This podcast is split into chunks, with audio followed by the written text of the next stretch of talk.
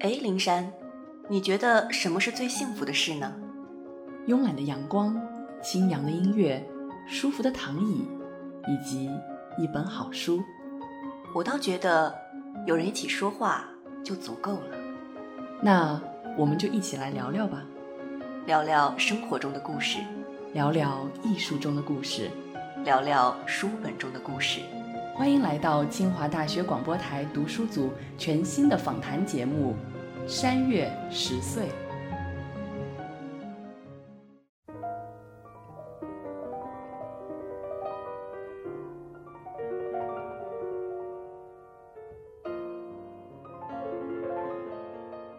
各位听众朋友，大家好，欢迎大家来到新一期的《山月十岁》，我是蒋灵山，我是东东，我是超超。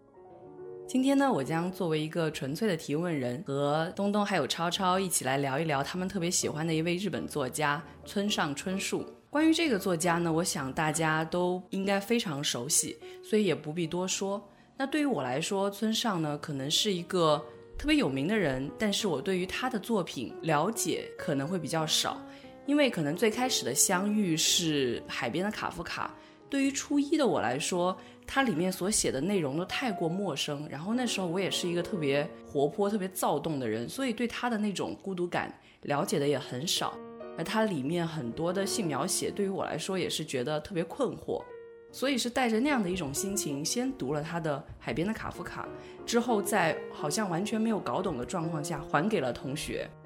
然后第二本读他的书是《挪威的森林》，也是一种出于猎奇的角度去读了这本书。再之后就很少再读他的作品了，直到最近他出了一本与小泽征尔的《午后音乐时光》这样的访谈录，我又再读了他的书。但是其实这本书也没有怎么读下去，因为里面有特别多专业的关于音乐的叙述。所以这是我关于村上的一些感受。对于二位来说，可能跟我的想法大概不太一样，因为从一直以来的三月十岁，我就知道两位都非常喜欢村上。那我想先问问两位的问题，就是你们最开始遇到村上是什么时候？然后读的又是什么样的书呢？如果仔细回想一下的话，我读的他的第一个作品其实是他的一个科幻短片，叫做《电视人》。那个应该是在零四到零五年的《科幻世界》的杂志上面，但是这篇科幻小说的风格和当时登在《科幻世界》上的其他科幻小说风格差别实在是太大了。当时登在《科幻世界》杂志上的科幻小说，笼统来说就是硬科幻和软科幻。硬科幻就是那些脑洞很大的，然后有很多科学幻想的那些小说，然后还有一种软科幻，就像我们之前分享过的，就是比如像罗杰·泽拉茨尼那样的，就是对人性的拷问的。但是村上的那篇科幻小说，它主要其实是。借一个科幻的手段吧，然后还是探讨他小说里面常常见的那些，就是荒谬的、孤独的，然后对自己存在性的这样的一种疑问呐，这一类的主题。所以呢，跟我当时喜欢的风格差别比较大。当时只是因为觉得村上春树这个人很有名，所以留下了比较深刻的印象，但其实本身并不是那么喜欢。然后正经读的他的第一本书，我也忘了是《挪威的森林》还是《国境之南，太阳已西》了。挪威的森林，当然就是因为周围有很多的人推荐这本书，然后主要是我有一个非常好的朋友，他当时看完这本书以后，他常常跟我分享那种在书里面读到的那种孤独感。于是我觉得，为了了解一下这种孤独感是怎么一回事情，我就去把这本书读了。虽然我最后也没有特别深刻的感受到他所描述的那种孤独感，但是这本书我还是很认真的读完了。然后国境之南就纯粹是因为当时有一首跟他同名的歌，那个歌又是一个电影的主题曲，当时那个电影非常非常的火，可是我。我就是没有太 get 到那个电影的点，然后我就觉得啊，既然有一本这样的书，那我觉得可能书是比较容易让我引起共鸣的，我就去看了那本书。我很想问，实际上《海角七号》跟这本书有联系吗？没有，没有联系哦。因为其实我还蛮喜欢这部电影的，然后这本书我是没有看过了。但是从你的叙述当中，似乎最开始遇到村上春树还是非常难去理解他所想表达的内容的，是吗？也不是这样说吧，反正就是主要是我第一篇遇到的是电视人，就是电视人是一个几乎没有情节的，他讲的就是一个夏日的午后，然后主人公坐在家里面，然后无所事事。他本来准备可能啊做做一些家务的，但是他最后觉得很懒，就躺在沙发上。然后这个时候就进来了一些小说里面的描述，就是等比例的缩小的一群人，然后呢看上去很怪异，然后他们就搬了一台电视到他们家来，然后在那里不停的摆弄、调试、安装，然后最后走了。就在那个过程中，这个主人公突然意识到。原来他看世界的这个角度是一直都是以他自己的角度在看的。当他换成电视人的角度的时候，就会发现这个世界发生了很大的变化。然后电视人走了以后呢，他又觉得，哎，他们是不是来过呢？他们来过的证据在哪里呢？于是对自己的存在产生了这样的怀疑。就是这样的科幻小说，在当时的我来说就不太属于我的风格。但是后面两本就是正经读的小说，我觉得我还是比较符合我的阅读的趣味的。只是因为第一本那个科幻啊，不太符合我当时的喜好。嗯，那我们稍后才会分享更多关于这两本书的更具体的内容。那我想问问超超，又是什么时候遇到村上的呢？我应该是在初中的时候。偶然在书店里面看到《挪威的森林》的很小的文库本，或者比我们现在通常说的日本的那种文库本 size 可能好像还要小一点。然后当时没有来由的就觉得可以把这本书买下来读一读，所以当时其实是也没有谁给我推荐过这本书，个人也对村上春树这个名字没有任何的印象的。然后那本书的封面装帧其实应该也是很普通的，就是封面上应该记得是画着什么抽象的颜色块，看起来可能排的有点像那个森林的感觉。嗯嗯。然后就是这么一本书，我第一次读完了村上的作品。当时一个初中的我，然后涉世未深，很多东西都不知道，然后被这本书里面的资本主义社会的颓废感以及里面对于性的描写深深的震惊了。但是又另一方面觉得。这本书里面所描写出来的那种命运感，那种孤独感，又深深的打动了我，所以就从那个时候开始，我就开始关注村上春树这个作家。中间有穿插一个，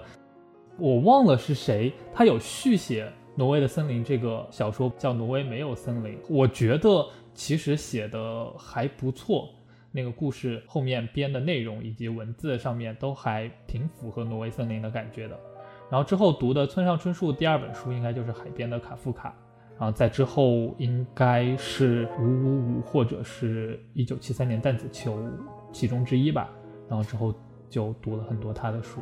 嗯，刚刚其实超超已经谈到了我们第二个想讨论的问题，就是村上他到底最大的魅力在哪里？对于超超来说，可能是他所感受到的那种孤独、那种颓废，还有那种命运感。那我想问问，对于东东来说，你觉得村上的魅力又在哪里呢？首先，第一点，我如果喜欢他的原因，可能就是他的文字充满了亲切感。这种亲切感，就是因为我之前读的所有的村上的读作品，基本都是林少华翻译的。然后林少华就是说，村上春树的小说有着一种与读者平等的视角，小说的字里行间都透着一种坦诚，就好像好朋友之间一样。对于我来说也是这样，就是读他的小说，还有读过他的很多随笔，你就会觉得他是在敞开心扉跟你说话，所以不需要像现在很多小说一样，就是可能他前面有很多的铺垫，然后你要去慢慢的再进入他的那个设定里。里面，但读村上的小说就很轻松，就是从第一句话开始，你就感觉是在倾听一个朋友对你说他的心事，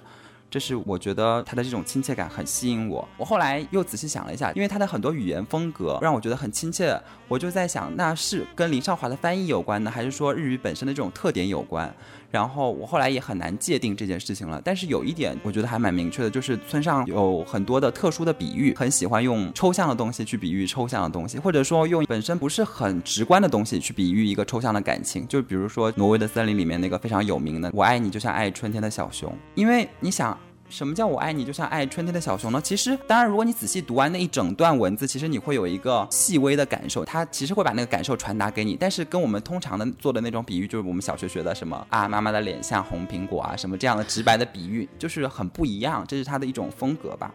还有一点可能就是小说认同和探索，就像他自己说的，他写的这个小说的主人公很多都是那种二十啊、三十岁的那种男青年，然后还有居住在东京啊这样的大城市里面，然后很多都好像看上去没有工作，有的人是有工作，但是你体会不到他跟周围的那种瓜葛。他们通常就是行事都是很独立的，然后他们的价值观好像也和周围是不一样的，但是他们就默默的在寻找的这种自我的价值吧。而对于我来说，我其实也是，就是。我常常就会觉得自己和主流不是那么的一致，然后我就会觉得，那我需要去探寻我自己的价值观是怎样的，然后我需要去追问我的人生的意义是什么。当然，可能最后就像我们之前读《地下室手记》啊，或者说读《鼠疫》一样，你最后探寻的结果可能是会觉得，人生你不停的思考，还是会觉得很多东西是没有意义的。可是你还是会忍不住的想要去探寻这个答案。在读村上的小说的过程中，你就会感受到这种探寻的过程，所以就会。对我来说是一个很大的共鸣吧。嗯，我想这第二点，超超跟东东可能以不同的方式说了同样的一个问题。从东东这边来说，他可能觉得是一种对自我的探索，但实际上探索到的那个过程可能是很孤独的，然后探索到的结果也觉得好像是命运所致，然后并没有找到什么东西。那我想，超超，你对此还有什么样的补充吗？他的小说通常就会有这样的一个感觉，主人公。实际上是过的生活其实是很普通的，然后在里面可能会遇到一些很奇特的事情，然后这种奇特事情实际上是超出现实的这种感觉的，比如说在挪威的森林里面直子的存在，或者在海边卡夫卡里面他的这样的一个身世和他去寻找他母亲的这样的一个事情，又或者在五五五里面所出现的杨楠，在且听风吟里面出现的鼠，主人公的生活总是有那么一部分是缺乏现实感的。但是这一部分又往往不是他自己本身最开始的主人公所认为自己本身所包含的一部分，所以这样的一种感觉，使得主人公在整个故事当中，实际上是不断的去追寻着这样的一种非现实的一种情况，然后在这个过程当中，慢慢的去感受到他自身的一种现实性的孤独感和命运感，所以我觉得这样的一个过程是非常的奇妙的。同时，它给人带来的感触也是非常深刻的。然后，另外一方面就是，就我现在所了解到的很多日本的文学作品而言，它确实是很不一样的。它感觉更加有西方的色彩，或者说资本主义的色彩。毕竟这里面其实很多故事发生的大概也就是七十或八十年代的日本的这样的一个环境下，但是后面的作品可能会更新一点。但是有很大一部分都是这样的一个背景下。这个时候应该是日本作为资本主义国家崛起，那个时候可能确实是存在着很多年轻人，他们感觉到迷惘、颓废这样的一个环境。里面的这些故事和这样的环境要非常的契合，又表达出了这种在整个时代的洪流当中个人的一种迷惘感、颓废感。这两方面结合在一起，我觉得这是非常大的一个魅力，对我而言。嗯，其实刚刚超超提到了，就是村上的小说可能跟一般的日本作家的那种很传统的感觉不太一样。那我想问问各位，就是村上所描写的这个日本的世界到底又是怎么样的呢？你觉得哪一部分是比较独特的？然后哪一些部分又是你可以在其他的文学作品或是在电影电视当中能找到一些影子的呢？超超刚也说到了，就说其实村上的很多的写作的手法呀，然后或者说他写作的主题呀，这些可能村上自己说他不是那么的日本的。但是毕竟他写的还是日本的人嘛，日本的事。那如果你要说他描写的日本世界是怎样的，我很难说他有一个明显的特征。但他有一点，我是觉得是很日本的，那就是它里面的人是一种互相不打扰的这种状态。其实我之前在咱们录看不见的城市那一期的时候，我其实有讲很羡慕日本人的这样的一种状态。那在村上的小说里面，你也可以发现有这样的特征，因为主人公他们其实多少有一点离经叛道，然后他们去做做的一些事情其实是很荒谬的，但。是其他的周围的人并不对这种荒谬产生质疑，他们并不想要去影响到主人公做的这些事情。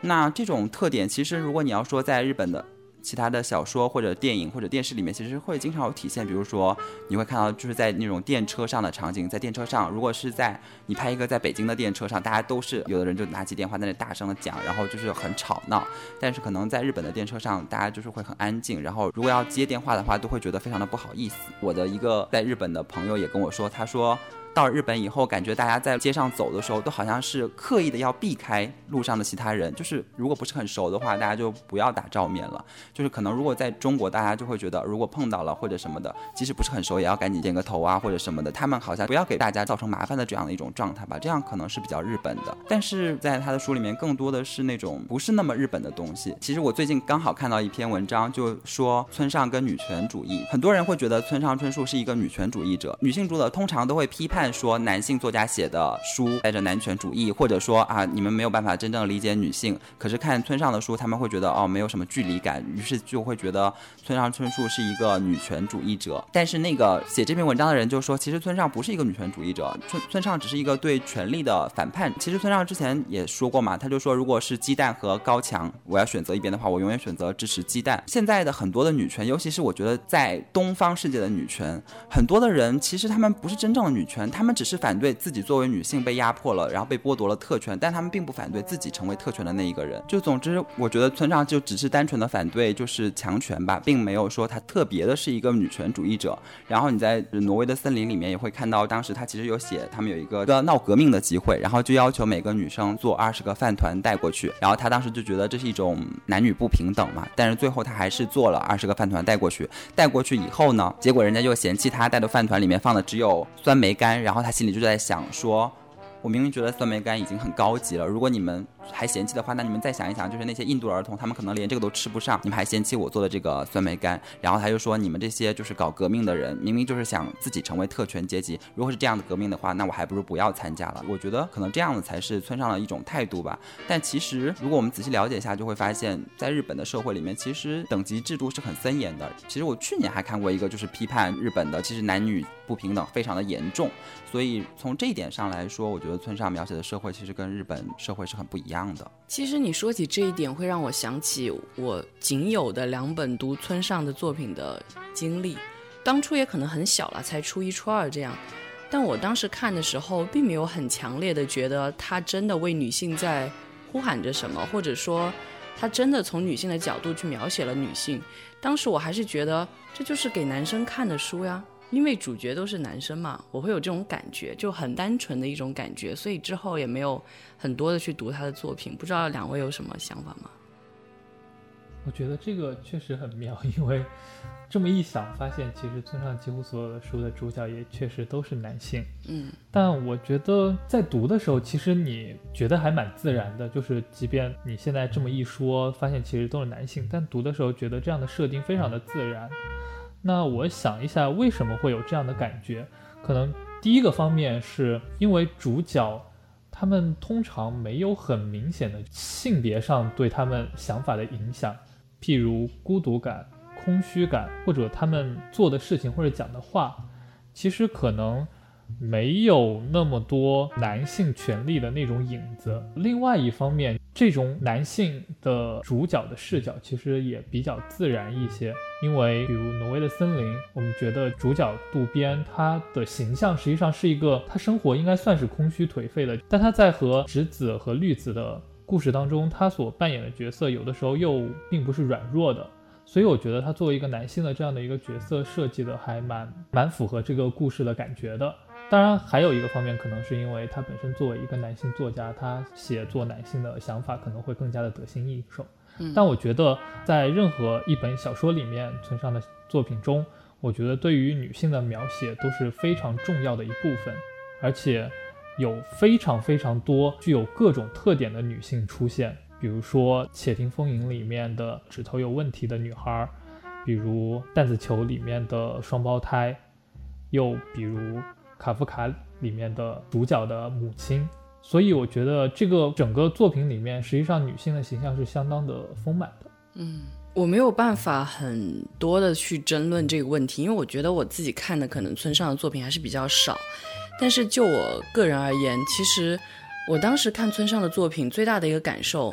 反而是他的性描写，因为可能对于当时初一的我来说。接触这件事情太过于，就是你知道中国的小孩子嘛，都没有接受过这方面的教育，所以太过于夸张了。然后当时就可能印象最深的就是这些事情，可能这会引向下一个问题吧，就是你们怎么去看待这些性描写？因为灵山刚刚说，就是他可能看了这里面的性描写，然后觉得，因为他可能读的年纪，或者说他之前在读村上的性描写之前读的性描写不是那么多，或者之类的原因。但至少对于我来说，因为我读村上的时候也已经就是高中了嘛，而且高中都要毕业了，然后那个时候早就过了，就是看这样的性描写觉得很新奇的那种年纪，所以并没有留下什么特别深刻的印象，就是觉得就只是性描写而已。而且另外，其实我刚刚也有说到，就是我会觉得村上在写这些过程中，他还是一如既往的那种很细致，然后写的很细腻、很温柔的，不像是就是我以前看的，就比如说阿来呀，就是其实我以前看阿来的那个《尘埃落定》，才是对里面的性描写印象很深刻，因为那个里面的性描写才是那种就是那种血脉喷张的那种性描写，跟那个比的话，我觉得村上的这个简直就是润物细无声的那种细语，所以对我来说就没有那么深刻的印象。因为我最初读到《挪威森林》的时候，应该才刚上初中，所以大家都知道那个年纪应该正是男生开始对这些东西感到莫大兴趣的那个时间段。其实对女生来说也差不多，啊就是我们那时候初二的时候，大家整个宿舍都在看《挪威的森林》，然后真的是熄了灯之后，大家会一起讨论各种。就是专门拿出来，然后用电筒照着读那一段，然后大家一起在那里傻笑也好，或者讨论也好，那个印象实在太过于深刻了。嗯，对，那个时候就是读起来觉得，可能任何的这种直白的性描写都会让那个时候的我感到特别的有那种刺激感或者那种感觉。对，嗯，所以可能也不是完全因为村上他写的方式，因为其实现在来看，确实我也觉得村上的关于性的描写其实很普通、很正常，和他描写其他的东西的时候的感觉是一致的。嗯，其实我们刚刚说了一个，对于二位来说可能是一个很小的问题，只是刚好一直存在我脑中的一个想法吧，然后一直想问，所以就问出来了。那我们现在换一个角度，就是其实村上除了写作之外，还有很多别的爱好，比如说跑步，还有他特别喜欢音乐。那包括我刚刚开头提到的，他跟小泽征尔讨论音乐的问题。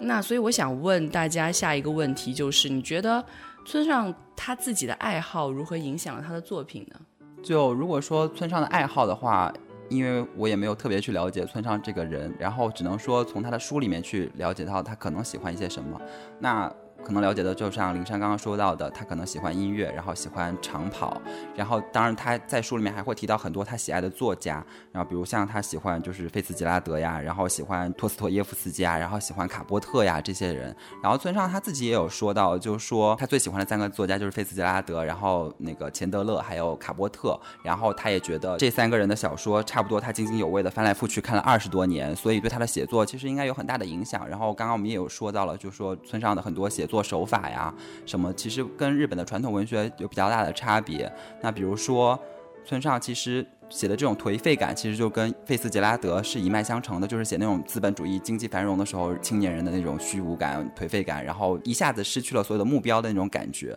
然后还有就是村上，其实他很擅长细致的描写东西，就是物质化的世界。你会发现村上有时候写一些东西，连品牌都要跟你讲清楚，那是一个什么什么品牌的东西。比如说在电视人里面，他就写那三个电视人抬进来了一台电视机，然后告诉你那个电视机是新力牌的，然后他还要告诉你那每个人穿了什么样的衣服。然然后什么样的布料什么的，这些都是资本主义社会的一些物质化的象征。然后就是花花世界和虚无的内心形成了一个鲜明的对照嘛，这就是他的一种写作吧。另外就是在表现主题上，其实也是表现这种虚无的人生，然后你还要不停的去抗争。比如说在《五五》里面那个很有名的话，就是你只要有音乐，你就要不停的跳下去。可能就是世界是虚无的，但是你需要对它进行抗争嘛。就是我们上一次说的，就是《鼠疫》里面那样的主题，这也是不是那么日本的。这可能是他的这种阅读兴趣对他产生的一个影响吧。然后音乐的话。音乐其实也是我自己比较困惑的一个方面，因为感觉村上涉及的音乐比较高雅，就是都是那种什么古典音乐呀、什么爵士乐呀、什么之类的。当然也会经常在他的书里面出现，书里面的主人公也是常常都喜欢爵士乐的，所以他常常说哦，这个主人公喜欢一个什么爵士乐，然后听着那个爵士乐就会有什么样的心情，我通常都是不能理解的，因为我也 get 不到那些点。但是很多地方会给人一个很深刻的印象，比如说 EQ 八四的那个开头，计程车的在播放那个收音机，然后电台里传来那个杨纳切克作曲的小交响曲，那个主人公就说，一听到这个交响曲就能想到这个名字的人，世界上有这样的人几乎非常少和几乎没有中间，但是他自己也不知道为什么他就是那一个，然后就是从这里开始，那个青豆进入了一个。入口，然后要寻找它的出口，这个开头就给我的印象很深刻。然后另外一个方面，我可能跟他有比较大共鸣的就是长跑吧，因为我自己是比较喜欢跑步的，所以他写了一本叫做《当我在谈跑步的时候，我在谈些什么》的那个随笔集。可能对于很多不跑步的人来说，那本书可能多少有点无聊，因为那本书就是在记录他这么多年去参加马拉松，然后还有准备马拉松，每天去跑步的时候在想些什么，然后他制定了一个跑步的计划的目标，今天要跑多少公里，明天要跑多少公里，然后什么的。对于跑步的人来说，听到那些数字，你就会觉得很亲切。就是比如说，他就在那个开始的时候，他就说他给自己定了一个目标，就是每周六十公里，一个月大概跑二百六十公里。于我而言，这个数字大概就是一个跑得认真的标准。那可能如果你不跑步，那就是一堆数字而已。但是如果你跑步的话，你就会知道，哦，那这个目标对我来说是不是跑得认真呢？那我就会有一个具体的感受。然后你也会知道，他在书里面就会说，哦，大概跑十公里需要多少分钟。然后我我也会就想一下，哎，大概我跑十公里会需要多少分钟？就是这些东西，因为你们是共同爱好，你就会很有。同感。另外，他也在写这本随笔集的一开始，他就引用了就是毛姆写的一句话，他说：“任何一把剃须刀都自有其哲学。”于是他就觉得，他既然每天都在做这个跑步这件事情，那写一写跑步也是无所谓的嘛。然后可能表达他自己内心的想法。他在跑步的过程中，他还会要听音乐嘛？他讲的那些音乐，当然我是不理解的，但是我自己也是会就是在跑步的时候会听音乐的人。然后一般的人会觉得跑步的时候要听节奏感比较强烈的那种音乐，但我不是，我其实就是会觉得啊，因为我是一个会觉得。平时很想要听一些歌，很想认真的听一些歌的那个人，但是呢，我又会觉得哦，如果我要单独拿一个时间出来听这个歌，好不值当哦。但就会觉得跑步的时候就仔细的去听那个歌很好。我记得我有一次就是用那个 A P P 记录的，至少在那个 A P P 记录上的我的就是跑步的最佳记录，大概就是跑了十公里，用了四十六分钟还是四十七分钟。但其实我是听了一首非常非常非常舒缓的歌，但是跑了一个就是最好的成绩。然后这一点就是他也在书里面说到了嘛。然后还有一点就是。他在书里面有说，他说他每天坚持跑步，总会有人表示钦佩，就会说你真是意志坚强啊！得到表扬，我固然喜欢，这总比受到贬低要惬意的多。然而，并非只凭意志坚强就可以无所不能，人是不是那么单纯的？老实说，我甚至觉得每天坚持跑步同意志的。强弱并没有太大的联系。我能够坚持跑二十年，恐怕还是因为跑步合乎我的性情，至少不觉得那么痛苦。人生来如此，喜欢的事自然可以坚持下去，不喜欢的事怎么也坚持不了。意志之类，恐怕也与坚持有一丁点瓜葛。然而，无论何等意志坚强的人，何等争强好胜的人，不喜欢的事终究做不到持之以恒，做到了也对身体不利。其实我之前开始跑步的时候，我也是这样，就是我会觉得啊，好想拉周围的人跟我一起来跑步，然后就会跟他们说啊，跑步有这个好处那个好处。但后来我就会意识到，每个人可能适合的运动，或者说每个人是不是适合运动，也是由他自己的性情决定的。可能你会觉得有些人啊，每天跑步，他的意志力很坚强，当然多少有一点点，但是终归来说，可能就是因为跑步适合你，所以你坚持下来了；跑步不适合他，他没有坚持下来。所以不要去强迫别人做什么事情，你就享受自己跑步的这个过程中的乐趣就可以了。在那个书里面，他还写到了一次他去跑罗马马拉松的一个经历。他在那个跑到那个三十几公里的时候，他其实就快要崩溃了，因为罗马非常非常的热。他说，然后他那天又没有做好一个完全的准备。但实际上，他那次不是去参加正式的马拉松比赛，他只是跟一个就是报社的记者商量好了，说好我们要重跑原来的那个最原始的那个马拉松之路，然后他就跑了。所以那个记者就跟他说说，其实你如果真的跑不下来的话，没有必要再坚持下去，就是我们只要在开始的那个地方拍一下照，然后中间你跑步的这个过程中，我们也有照片了，然后最后我们就坐个车到那个终点，然后拍个照，这样我们这个整个过程都有了。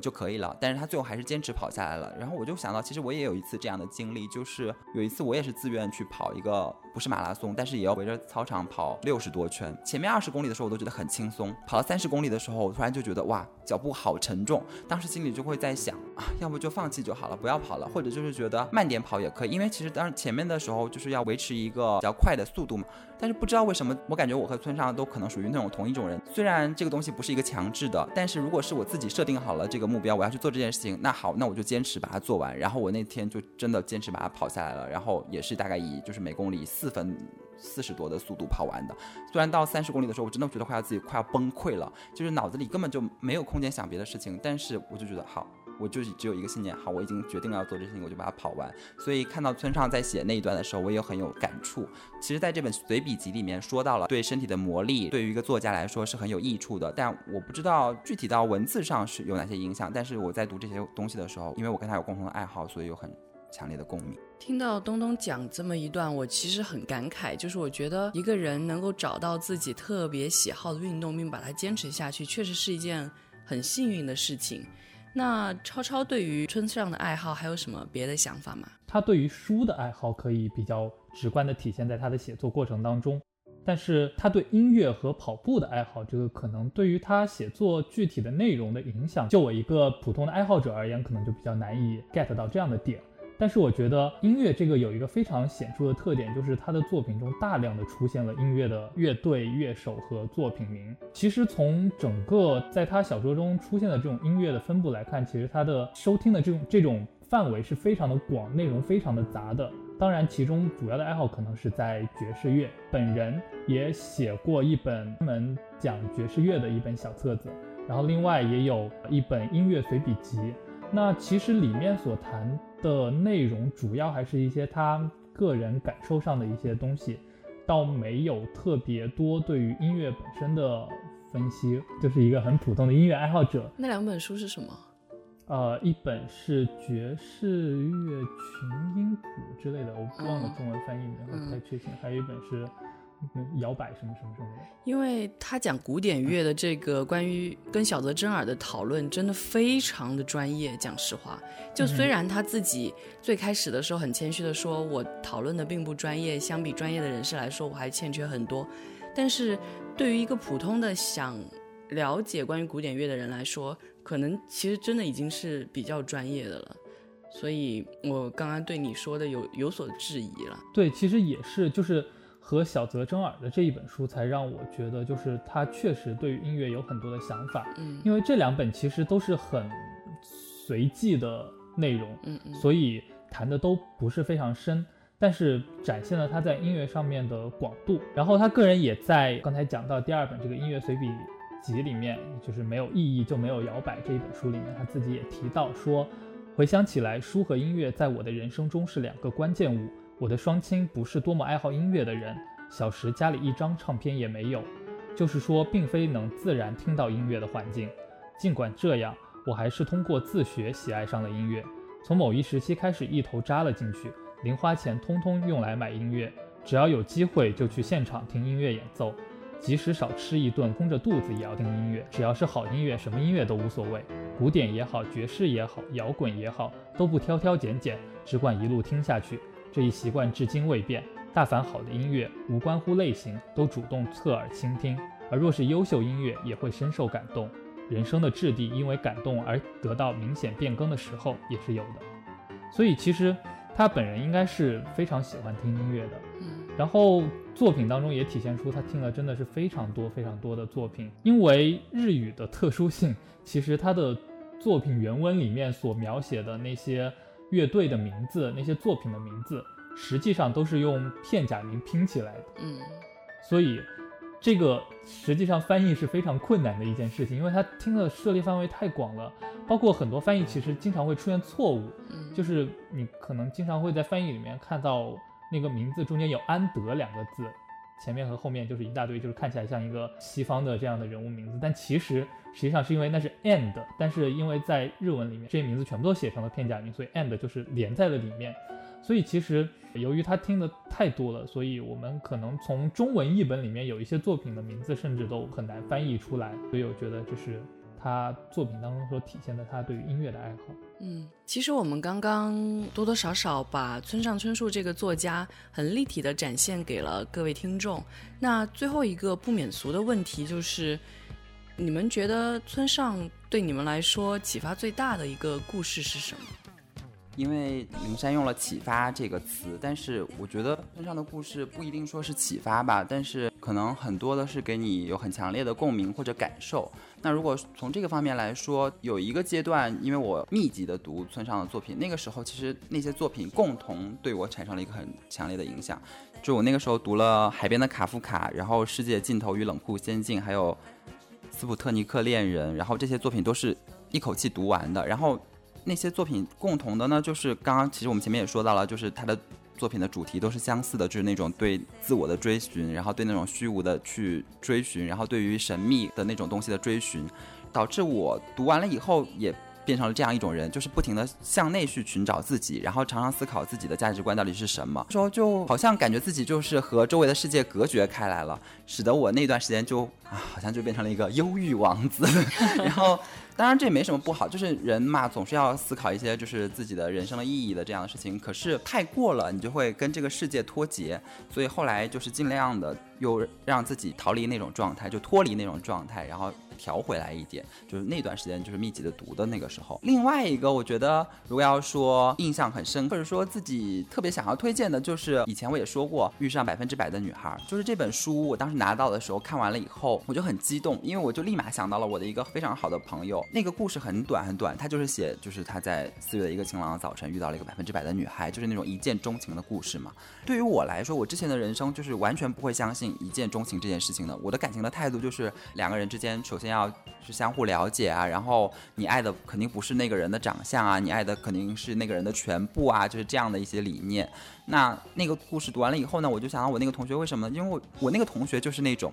他从很小的时候他就知道哦，我人生就要做跟汽车有关的行业。我认识他的时候是高中嘛，那他现在就是真的是在做汽车行业。然后他也是那种啊，好，我认定了，看到那个女生了之后，我就会认定这就是我喜欢那个女生。然后高考毕业了以后，我们还特意去找那个女生。其实我我们对那个女生的了解并不是很多。然后我就想到那个人，我还把那本书寄给了他。然后看完那个故事以后，后来不是我们其实那一次聊诗歌的时候还聊到了辛波斯卡嘛，他不是有一首诗就叫一见钟情嘛，就让我想到那个里面就说什么。缘分将他们距离，然后推开。后来，其实我又听过好几个人跟我说，就是他们一见钟情的故事。当然。不是每一个一见钟情的故事都有一个美好的结局，但是至少他们真的在一起，然后谈了很长的时间，然后那是一段我至少我觉得是一段真挚的感情。那我后来就会觉得，可能在我们的现实生活中，这种一见钟情这样的浪漫式的故事，多少有一点不切实际，或者说生活有很多现实的因素，导致你可能就是如果我们要说好，现在老说的那个什么木心说的什么一生只够爱一个人，可能这件事情在现代的社会里面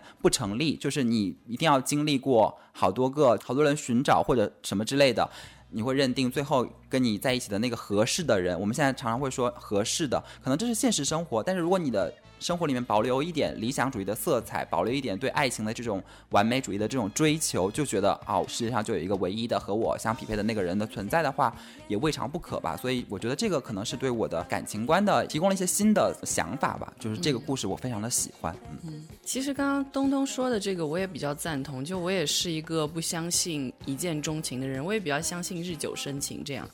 但是当之前写提纲的时候，看到东东推荐这本书，我就专门去搜了一下，然后觉得里面有一句话确实是蛮让人有些动容的。他说：“你的胸口瞬间震颤，你的口中干的沙沙作响，你本该向他搭话，可你却眼睁睁地看着他与你擦肩而过，径直消失在人群中，永远永远。”就是这种很细腻的描写，其实读起来确实是蛮特别的。那我想，正如刚刚东东所说。这也会给我们开启关于感情、关于恋爱的一扇新的大门吧。超超其实原本在提纲里面是说他觉得没有什么启发，可是这个问题或许就像东东说的，可能没有到启发那种程度。但是既然那么喜欢一个作家，一定是会有让你觉得很打动你的某一本书。那这本书又是什么呢？先说一下关于“启发”这个词儿吧，因为最开始冷山给我的问题提纲里面说对我有什么启发。说实话，确实呃有相当一部分的书还感触蛮深的，但深刻的感触仅止于深刻的感触，它并没有对我的思考行动带来什么影响。它可能导致我写文章的时候遣词造句受到了一些影响。对，那这也是。比如说我在孤独的时候，或者我在颓废的时候，我思考似乎好像还是我原本。会想的东西，而并没有受到它太大的影响。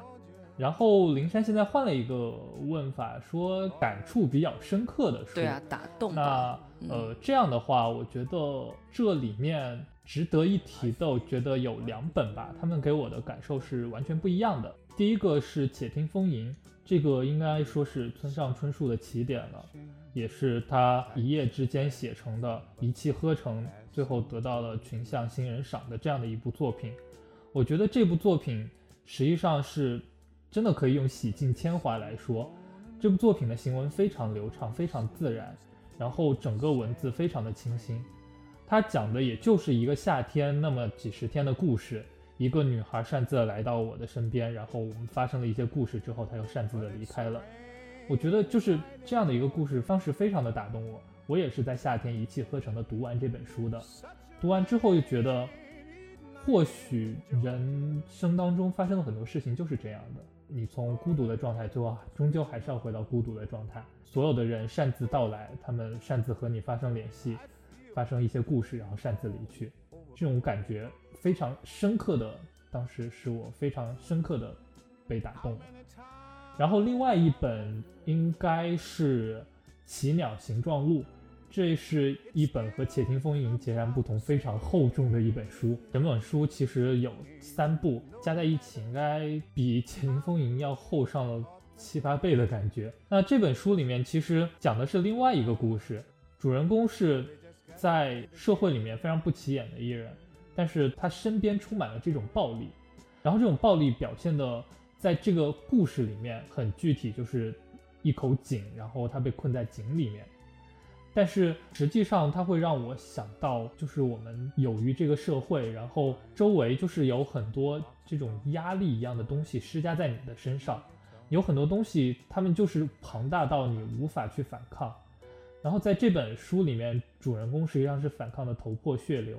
所以我觉得就是这一点深深的打动了我，就让我觉得我们到底要怎么去面对，因为这可能就是每个人生活当中都会遇到的一堵高墙。它在你的人生当中就无形的存在于那里，但我似乎好像也没有因为读了这本书就会决定，就是我以后遇到这样的情况我就去抗争，或者就不去抗争，或者甚至我可能遇到这种情况也没有会想到这本书。但是这本书给我的打动是非常深的。嗯，那刚刚我们聊了很多关于村上的各种各样的故事。希望大家能够在其中找到能够打动自己的那本书，或者是那个故事，然后去读一读村上的作品，想必你也会找到能够触碰到你的地方。那本期的山月十岁就到这里了，我是蒋灵山，我是东东，我是超超，我们下期再见，再见，再见。